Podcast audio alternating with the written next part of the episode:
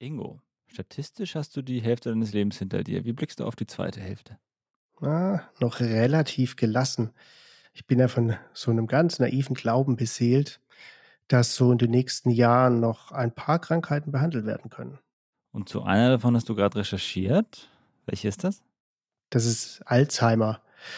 Und das ist echt eine Krankheit, die will ich auf gar keinen Fall bekommen, weil ich will mir nicht selber zuschauen müssen, wie ich mich so langsam auflöse, wie mein Ich so langsam verschwindet. Ich glaube, du bist nicht allein. Ich glaube, das ist für ziemlich viele Menschen eine ziemlich gruselige Vorstellung, dement zu werden. Erst zu vergessen, wo man einen Schlüssel hingelegt hat, dann später vielleicht nicht mehr Menschen wiederzuerkennen, die einem lieb sind und dann irgendwann vielleicht sogar so ein bisschen Wahn zu entwickeln und die Kommunikationsfähigkeiten lassen nach. Aber Ingo, wir sind ja eigentlich nicht hier heute, um Trübsal zu blasen, sondern um Hoffnung zu machen.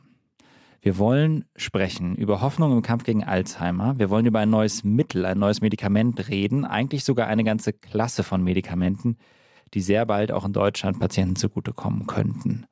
Es sind die ersten Medikamente überhaupt, die die Alzheimer-Krankheit dort angreifen, wo sie ihren Ursprung nimmt.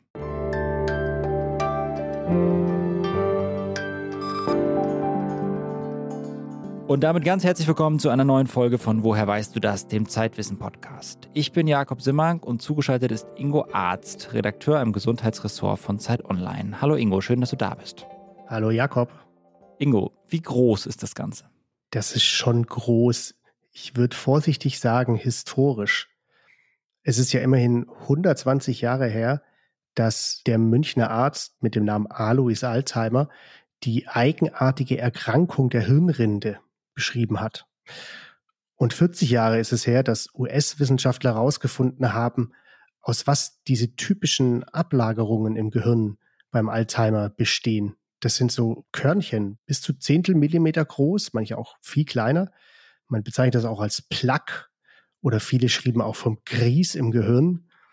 Und vor zwei Jahrzehnten, da hat ein Schwede mit Namen Lars Landfeld an der Universität Uppsala mit Kollegen eine Idee für ein Medikament entwickelt. Und ganz bald wird die Europäische Arzneimittelagentur, genau wie schon die US-amerikanische und die japanische Zulassungsbehörde, wohl entscheiden, dass das Mittel auch bei uns zugelassen werden soll. Lecanemab heißt das Mittel, Handelsname Leqembi, und es ist ein Antikörper, der sich gegen diese typischen Plaques im Gehirn richtet. Ein großes Ding, sagst du ja. Ja, genau. Bevor wir jetzt ins Detail gehen, dir war das wichtig, dass du einmal erzählst von einem Treffen, was du hattest am Institut für Schlaganfall und Demenzforschung des Uniklinikums München mit einer Ärztin und zwei anderen Experten, die zu Alzheimer forschen bzw. Patienten behandeln. Und die haben förmlich darum gebeten, jetzt auch nicht zu viel Hoffnung zu machen. Genau, vielleicht hören wir einfach mal rein. Das ist Christian Haas. Das ist wirklich ein Veteran der Alzheimer-Forschung, der seit Jahrzehnten daran arbeitet, die Ursachen der Krankheit zu entschlüsseln. Jetzt könnte man sich natürlich vorstellen, dass wir regelrecht überflutet werden von Patienten und Patientinnen, ähm, was ja zu verstehen ist. Aber man muss sicherlich da auch klar darstellen, dass die, der Antikörper nur dann Sinn macht ähm, für eine Behandlung, wenn man extrem früh beginnt mit der Behandlung. Also sprich in ganz, ganz milden ähm, Symptomen. Alles, was ein bisschen weiter fortgeschritten ist, kommt eigentlich für die Behandlung nicht mehr in Frage. Okay, also Haas warnt vor zu viel Hoffnung, hat Angst, dass er und seine Kollegen quasi überrannt werden von Patienten, die das Mittel jetzt wollen. Deshalb die Frage, für wen kommt es denn eigentlich in Frage? Für wie viele kommt es in Frage? Also Haas sprach so davon, dass man wahrscheinlich 80 Prozent der Leute wieder heimschicken muss. Wahrscheinlich sind sogar wesentlich mehr. Und das ist natürlich eine Sache, weil die haben sich dann alle Hoffnung gemacht, auch wenn sie vielleicht diesen Podcast hören, und erfahren dann, nee, ihre Großmutter, ihre Angehörigen, die sind leider schon viel zu weit fortgeschritten, um das Medikament noch zu nehmen. Aber dennoch war mein Eindruck in München ziemlich klar. Die, sowohl die Ärztinnen als auch die Forscher, die sind dort sehr erleichtert, dass es endlich mal vorangeht. Also nach all den Jahrzehnten, in denen sie nichts anzubieten haben. Wobei nichts ja nicht ganz korrekt ist. Es gibt ja in der Alzheimer-Therapie schon heute symptomatische Mittel, die zum Beispiel in den Stoffwechsel von Neurotransmittern eingreifen und Linderung verschaffen. Es gibt Dinge wie Ergotherapie, es gibt eine Behandlung von Folgeproblemen wie Ängsten, depressiven Verstimmungen. Das ist für die Betroffenen wahnsinnig wichtig. Ja, das stimmt. Aber es gab eben nichts, was die Krankheit, wie man so schön sagt, ursächlich angeht, also diese teuflische Kettenreaktion unterbricht, die ganz am Ende im Gehirn dann Nervenzellen tötet. Und jetzt gibt es das. In äh, München waren die deshalb richtig erleichtert, aber die wissen eben auch, das Wunder, die Heilung oder zumindest ein Stopp der Krankheit, was sich vielleicht viele Betroffenen wünschen, das wird es noch lange nicht geben. Wo wir so im Großen und Ganzen stehen in der Alzheimer-Therapie, da wollen wir am Ende des Podcasts nochmal drauf kommen. Für den Moment würde ich wirklich gerne einmal bei dem Medikament bleiben. Wie ist denn da die Faktenlage? Ja, die entstammt, wie so oft, einer ganz klassischen multizentrischen Doppelblindstudie. Das ist eine Studie, wo verschiedene Kliniken landesweit oder weltweit quasi Probanden rekrutiert und behandelt haben. Genau. Und so haben Ärzte insgesamt 1600 Patientinnen und Patienten im Fall von Lecanemab alle zwei Wochen eine Infusion verabreicht, und zwar 18 Monate lang. Und die Hälfte davon, die hat das Mittel bekommen, die andere Hälfte ein Placebo, da war nichts als Kochsalzlösung drin, sah aber genau gleich aus. Und auch die Ärzte, die wissen nicht, was drin ist, die Patientin sowieso auch nicht. Und so kann halt niemand schummeln und der Placebo-Effekt, der ist dann gleich verteilt. Und was kam raus? Eine ganz erstaunliche Gleichzeitigkeit an verschiedenen Effekten. Also die für Alzheimer typischen Ablagerungen im Kopf, diese Plaques, die sind richtig stark zurückgegangen bei denen, die das Mittel bekommen haben, bei den anderen nicht. Das konnte man in Hirnscans sehr gut sehen. Und auch so ein anderer typischer Marker, da gibt es ein Protein mit Namen Tau, der hat sich auch massiv verbessert. Und die Symptome? Ja, sind leider nicht besser geworden. Aber, und das gab es bisher eben nicht, die sind weniger schnell schlechter geworden. Das hat man gemessen mit einem standardisierten Testverfahren für Demenzsymptome. Da werden also die Probanden selbst, das Pflegepersonal oder Angehörige und auch Ärzte befragt, wie gut die was noch können, wie gut ist noch ihr Gedächtnis, wie sieht es mit der Orientierung aus, Urteilsvermögen und so weiter. Das Ergebnis war, im Mittel hat Lecanemab diese Symptome von Alzheimer um ein knappes halbes Jahr verlangsamt bei 18 Monaten Therapiedauer wenn wir jetzt sagen 18 Monate Therapiedauer, was passiert denn, wenn man es länger nimmt? Also habe ich die in München auch gefragt. Ich dachte erst, oh ja, dann wird es vielleicht noch viel, viel besser, wenn man das zehn Jahre lang nimmt. Aber da haben die sofort Stopp gerufen. Da haben wir noch überhaupt keine Daten dazu. Das wird man erst wissen, wenn man das äh, Medikament länger anwendet. Das ist noch völlig offen. Die Studie hat ja nicht nur gezeigt, dass das Mittel wirkt, sondern die hat auch Nebenwirkungen zutage gefördert. Knapp 30 Prozent der Teilnehmenden bekamen Hirnblutungen, manche auch so Schwellungen des Gehirns. Sechs sind auch gestorben. Das klingt krass. Was machen die Forscher daraus? Also zunächst, es gab Verstorbene in der Placebo-Gruppe, also die das Mittel gar nicht bekommen haben. Da sogar sieben. Und in der Gruppe, die es bekommen haben, da waren sechs. Also das könnte Zufall sein. Die Studienteilnehmer waren ja bis zu 90 Jahre alt. Aber Stichwort Hirnblutungen. Ich habe gesprochen zum Beispiel mit Katharina Bürger, die ist Oberärztin, hat selbst auch schon Patientinnen und Patienten mit Antikörpern behandelt im Rahmen von einer Studie. Bei der ging es um Aducanemab, gleiches Wirkprinzip wie Lecanemab, aber da gab es schlechtere Daten. Sie kennt sich deshalb sehr gut aus mit diesen Nebenwirkungen und sie hat das wie folgt beschrieben. Es kann schwere Nebenwirkungen geben und deswegen muss man auch so aufklären. Also es kann zu epileptischen Anfällen, zu Schlaganfall bis hin zum Tod kommen. Das ist denkbar, das sind sehr wenige. Das spricht mhm. dafür, dass man wirklich äh, die, das Risikoprofil ernst nehmen muss ja. und man muss natürlich die Therapie mit MRT überwachen. Ähm, also es ist schon wirklich aufwendig, aber wenn man, wenn man sich daran hält, dann habe ich kein Problem, diese Therapie mhm. zu verabreichen. Und sie beruft sich dabei eben auch wieder auf die Studie. Die zeigt, dass diese Hirnblutungen, die klingen für Laien wahrscheinlich dramatischer, als es am Ende für die Betroffenen nachher ist. Also bei drei Viertel der Fälle waren das einfach nur so Auffälligkeiten im MRT-Hirnscan, winzige Blutungen, aber die haben überhaupt keine Symptome gemacht. Die Betroffenen spüren davon nichts. Und nur ein Prozent der Studienteilnehmer hatte wirklich auch schwerwiegendere Probleme. Das sind ja ganz gute Nachrichten.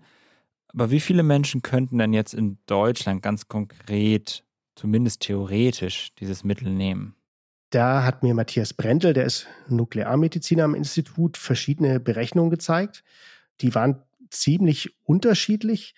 Manche kamen auf bis zu 15 Prozent, manche nur ein Prozent der sogenannten prävalenten Alzheimer-Fälle. Also man geht von bis zu 5,4 Millionen Betroffenen in Deutschland aus. Wobei die Alzheimer-Zahlen ja eigentlich niedriger sind. Ne? Wir sagen knapp zwei Millionen, glaube ich, oder?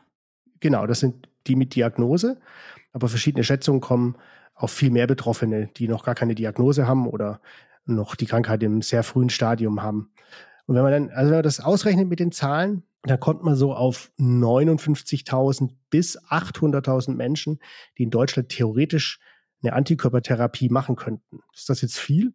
Ja, gute Frage. Vor allem sind es halt auch alles Einzelfälle, in denen man sich fragen muss, will man die Nebenwirkungen da jetzt riskieren? Hat man vielleicht den Eindruck, dass die Menschen doch auch ohne Medikament noch Jahre, vielleicht ein Jahrzehnt, anderthalb Jahrzehnte haben, in denen sie ein gutes Leben führen können, oder? Ja, ich habe das Dilemma bei meiner Recherche auch überall angesprochen und habe auch einen Betroffenen besucht, den Herrn Schmidt, der heißt anders, aber wir nennen ihn hier mal so.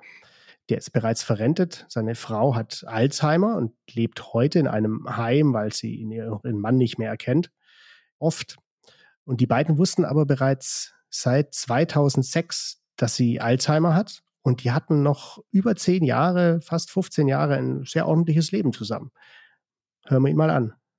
Ich habe es alleine betreut. Ja. Haben also keinen Pflegedienst oder ähnliches mhm. in Anspruch genommen. Das war auch nicht über die ganze Zeit nicht notwendig. Also, es hat ja bis zu dem Schub, wo es dann wirklich massiv aufgetreten ist, die Krankheit, hat es ja alles relativ gut funktioniert die ganze Zeit. Das ist ganz typisch für Alzheimer, dass das noch lange ganz gut geht und dann plötzlich die Patienten wie über so eine Schwelle gehen und ganz plötzlich sehr viel schlechter werden, die Symptome und auch so die ganze Lebensführung. Wie haben die Schmidts denn das entschieden? Weil die Frau Schmidt hat ja an einer der Studien teilgenommen.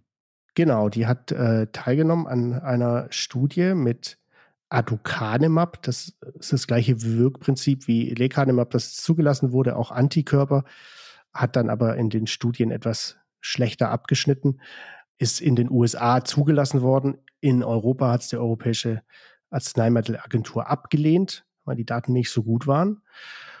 Und in dem Zug hat sich der Herr Schmidt, der 2016 diese Therapie gemacht hat, oder seine Frau hat die gemacht, der hat sich dann sehr viel Gedanken dazu gemacht, was diese Hoffnung damals mit ihm gemacht hat, dass es vielleicht was geben könnte, was seiner Frau hilft und was es mit diesem halben Jahr, das es vielleicht bringt, auf sich hat.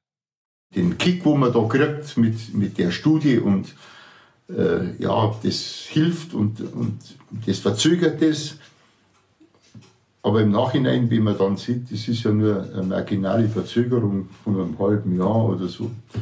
Ja, das ist zu wenig. Also fassen wir mal kurz zusammen. Das klingt ja schon sehr gut, was dieses Lecanemab macht, aber auch nicht so wie der ganz große Gamechanger für Alzheimer, sondern auch wie ein Medikament, was so ein bisschen schwierig in der Anwendung ist, wo es viele individuelle Entscheidungen braucht und so weiter. Wie siehst du das? Ist durchaus richtig. Also Alzheimer, das sagen ja alle, ist eine wahnsinnig komplexe Erkrankung. Es gibt nicht die eine Ursache, das eine Medikament, das alles ändert. Was den Experten aber Hoffnung macht, ist die große Entwicklung dahinter, abgesehen von dem Medikament jetzt.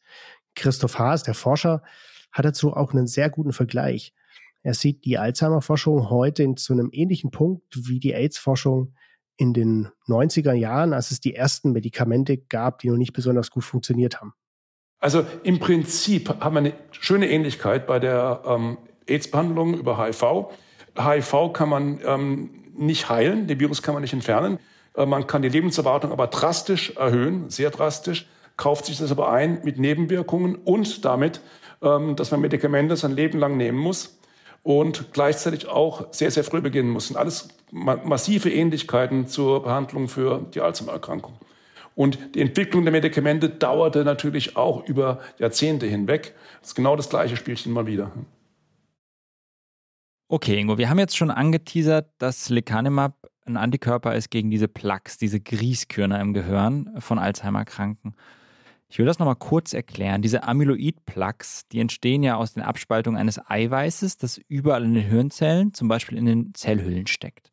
Das verklumpt dann und wirkt giftig auf die Synapsen und es führt zu Entzündungen im Gehirn beispielsweise.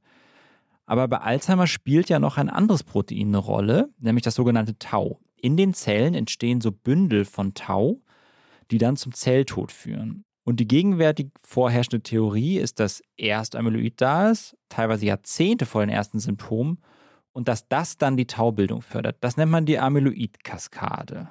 Genau, ein grober Vergleich ist vielleicht ein Waldbrand. Also diese Plaques, das Beta-Amyloid, das sind so diese, die Brandstifter. Und die eigentlichen Feuer, das sind dann die Tau-Proteine. Die Antikörpertherapien stoppen dann zumindest vorübergehend diese Brandstifter, also so ein Antikörper gegen die Plaques, gegen das Beta-Amyloid ist wie so ein Post-it-Zettel für das Immunsystem. Die kleben da auf, auf den Plaques und da steht dann drauf, das ist Abfall, räumt das bitte ab und dann macht das Immunsystem das. Aber die löschen damit eben nicht die vielen Glutnester, die in Form der Tau-Proteine sich so langsam durchs Gehirn brennen. Und genau das zeigen dann die klinischen Studien mit den Antikörpertherapien. Wenn die zu spät eingesetzt werden, dann brennt es einfach schon zu sehr und dann zeigen die überhaupt keine Wirkung mehr.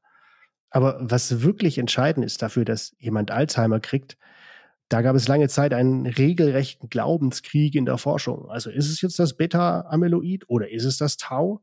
Da stritten sich dann die sogenannten Baptisten mit den Taoisten. Ziemlich witzige Namen, finde ich. Und du hast uns noch gar nicht erzählt, dass der Christian Haas so ein richtiger Baptist war, oder? Ja, aber sich selbst so bezeichnet, weiß ich nicht. Aber auf jeden Fall war er Teil dieses Glaubenskriegs der Alzheimer-Forschung. Er hat nämlich in den 90er Jahren bei dem Mann geforscht, der das Beta-Amyloid mitentdeckt hat. Und seitdem war Haas davon überzeugt, dass das die Ursache ist und nicht Symptom der Krankheit. Aber zwischendurch, da schien diese ganze Theorie komplett tot zu sein, weil die Forschung einfach nach zwei Jahrzehnten immer noch keine brauchbaren Medikamente hervorgebracht hat. Jetzt allerdings sehen Haas und andere die neuen Studien, wie zu Lecanemab, als Beweis dafür, dass sie dann doch recht hatten.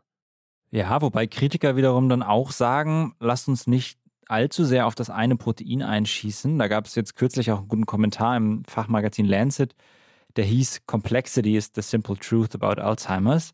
Also die Krankheit ist einfach wirklich total komplex. Und wir wissen inzwischen, dass neben Beta-Amyloid und Tau auch diese Entzündungen und das Immunsystem des Gehirns eine wichtige Rolle spielt. Und wir wissen auch, dass Tau zum Beispiel andersrum quasi massiv beeinflusst, wie toxisch diese Amyloid-Plaques für das Gehirn sind. Es geht also in beide Richtungen. Und wir wissen auch ganz entscheidend, dass der Lebensstil dafür total wichtig ist, ob man Alzheimer bekommt oder nicht. Bluthochdruck beispielsweise, keinen Sport zu machen, Diabetes zu haben, Hörprobleme, Luftverschmutzung, all sowas. Und das spricht natürlich dagegen, dass man sich jetzt so sehr auf eine Seite schlägt. Ne? Das ist richtig. Also ich glaube, diese Baptisten und Taoisten, die haben ein bisschen Frieden geschlossen mittlerweile.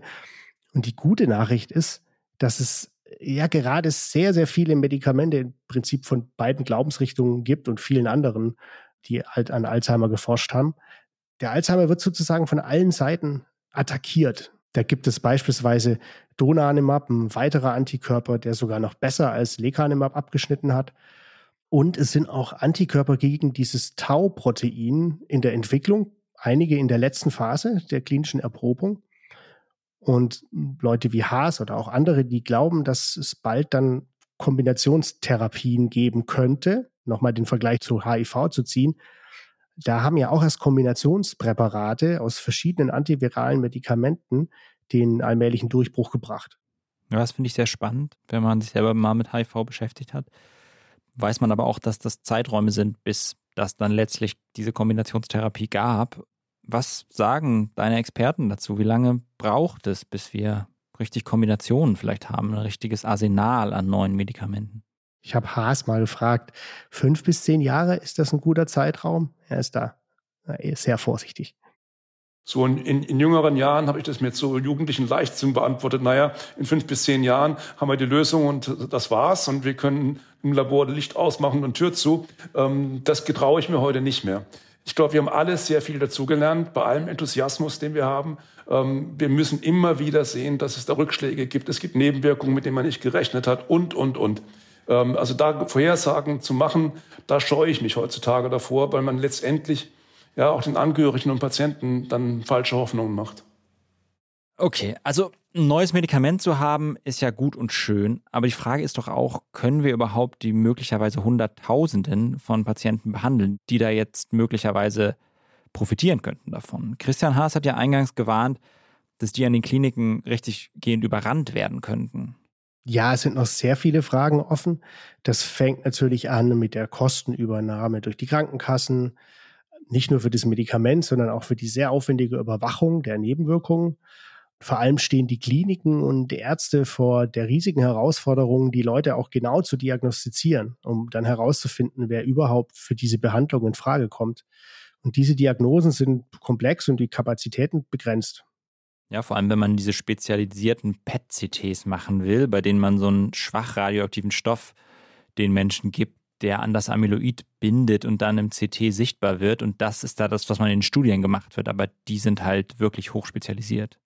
Ja, in München haben sie mir gesagt, in Deutschland macht man derzeit 3000 PETs im Jahr zur Alzheimer-Diagnose.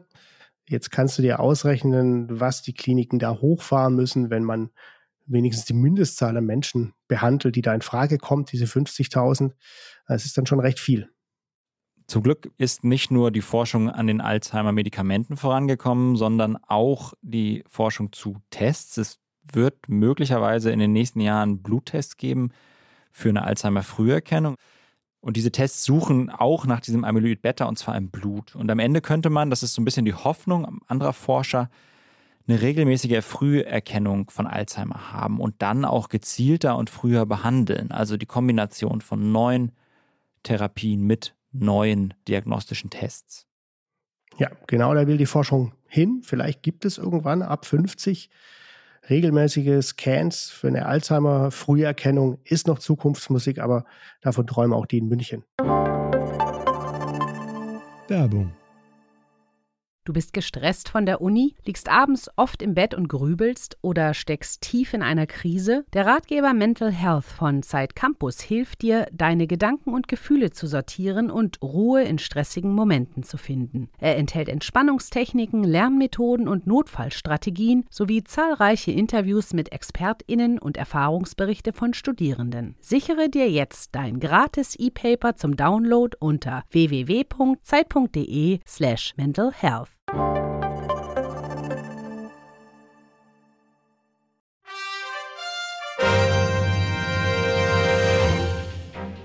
Was wir nicht erklären können.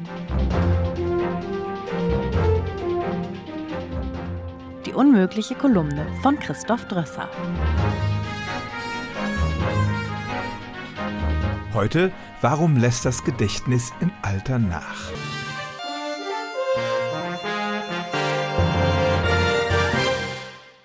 Zunächst mal ganz deutlich, hier geht es nicht um Alzheimer und Demenz, sondern um das ganz natürliche Nachlassen mancher kognitiver Fähigkeiten im Alter. Jeder Mensch ist davon betroffen, die einen mehr, die anderen weniger. Schon mit 45 Jahren fängt das bei den meisten an. Wir können uns schwerer Namen merken oder vergessen, wo wir den Autoschlüssel hingelegt haben.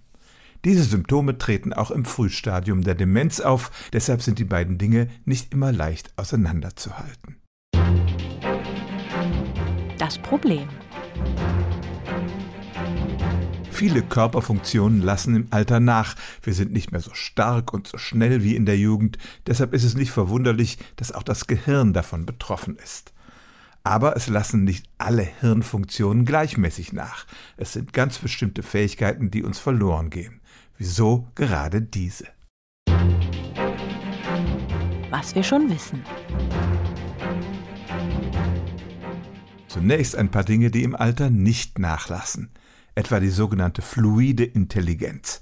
Ältere Menschen denken vielleicht nicht mehr so schnell wie früher, aber sie sind sehr gut darin, ihre Lebenserfahrung bei der Lösung von Problemen einzusetzen. Auch das Langzeitgedächtnis an weit zurückliegende Ereignisse ist kaum beeinträchtigt und automatisierte Fähigkeiten wie das Radfahren bleiben erhalten. Dagegen hakt es beim Kurzzeitgedächtnis. Jemand stellt sich einem mit Namen vor, fünf Minuten später hat man den vergessen. Neue Dinge zu lernen fällt schwerer. Und ganz problematisch ist es, wenn man bei einem Gedankengang unterbrochen wird. Man geht zum Kühlschrank, um etwas rauszuholen, dann klingelt das Telefon und man steht plötzlich ratlos vor dem Kühlschrank. Was wollte ich da nochmal? Hirnforscher konzentrieren sich bei ihren Untersuchungen auf das sogenannte Arbeitsgedächtnis, die Fähigkeit, neue Eindrücke zu verarbeiten und mit dem schon Bekannten zu integrieren. Sich etwa eine Zahlenreihe nicht nur zu merken, sondern sie auch umgekehrt aufsagen zu können. Das fällt älteren Menschen zunehmend schwer. Was wir nicht erklären können. Es gibt eine Reihe von Hypothesen, warum dieses Arbeitsgedächtnis nicht mehr so gut funktioniert. Erstens, seine Kapazität lässt nach. Wir können nicht so viele Dinge gleichzeitig im Kopf behalten. Zweitens, unsere Aufmerksamkeit lässt nach. Wir können uns nicht so leicht fokussieren. Verwandt damit ist die dritte Erklärung, unsere inhibitorische Kontrolle lässt nach. Das ist die Fähigkeit, unwichtige und ablenkende Eindrücke auszublenden. Das führt zur Informationsüberflutung. Und viertens, das Gehirn ist langsamer, eine Situation ist oft schon vorbei, bevor wir sie verarbeiten konnten. Das alles sind nur funktionale Erklärungen. Was dabei physiologisch passiert, auf der Ebene der Neurone und Synapsen, darüber herrscht noch viel weniger Klarheit. Wir wissen, dass das Gehirn im Alter um 10 bis 15 Prozent schrumpft und es scheinen einige Hirnregionen mehr davon betroffen zu sein als andere. Wie gesagt, das nachlassende Gedächtnis ist keine Krankheit und wir können den Abbau allenfalls verlangsamen durch einen gesunden Lebensstil und den Gebrauch des Gehirns nach dem Motto Use it or lose it. Warum aber ganz bestimmte Hirnfunktionen im Alter zunehmend beeinträchtigt sind, die Frage kann die Forschung heute noch nicht wirklich beantworten.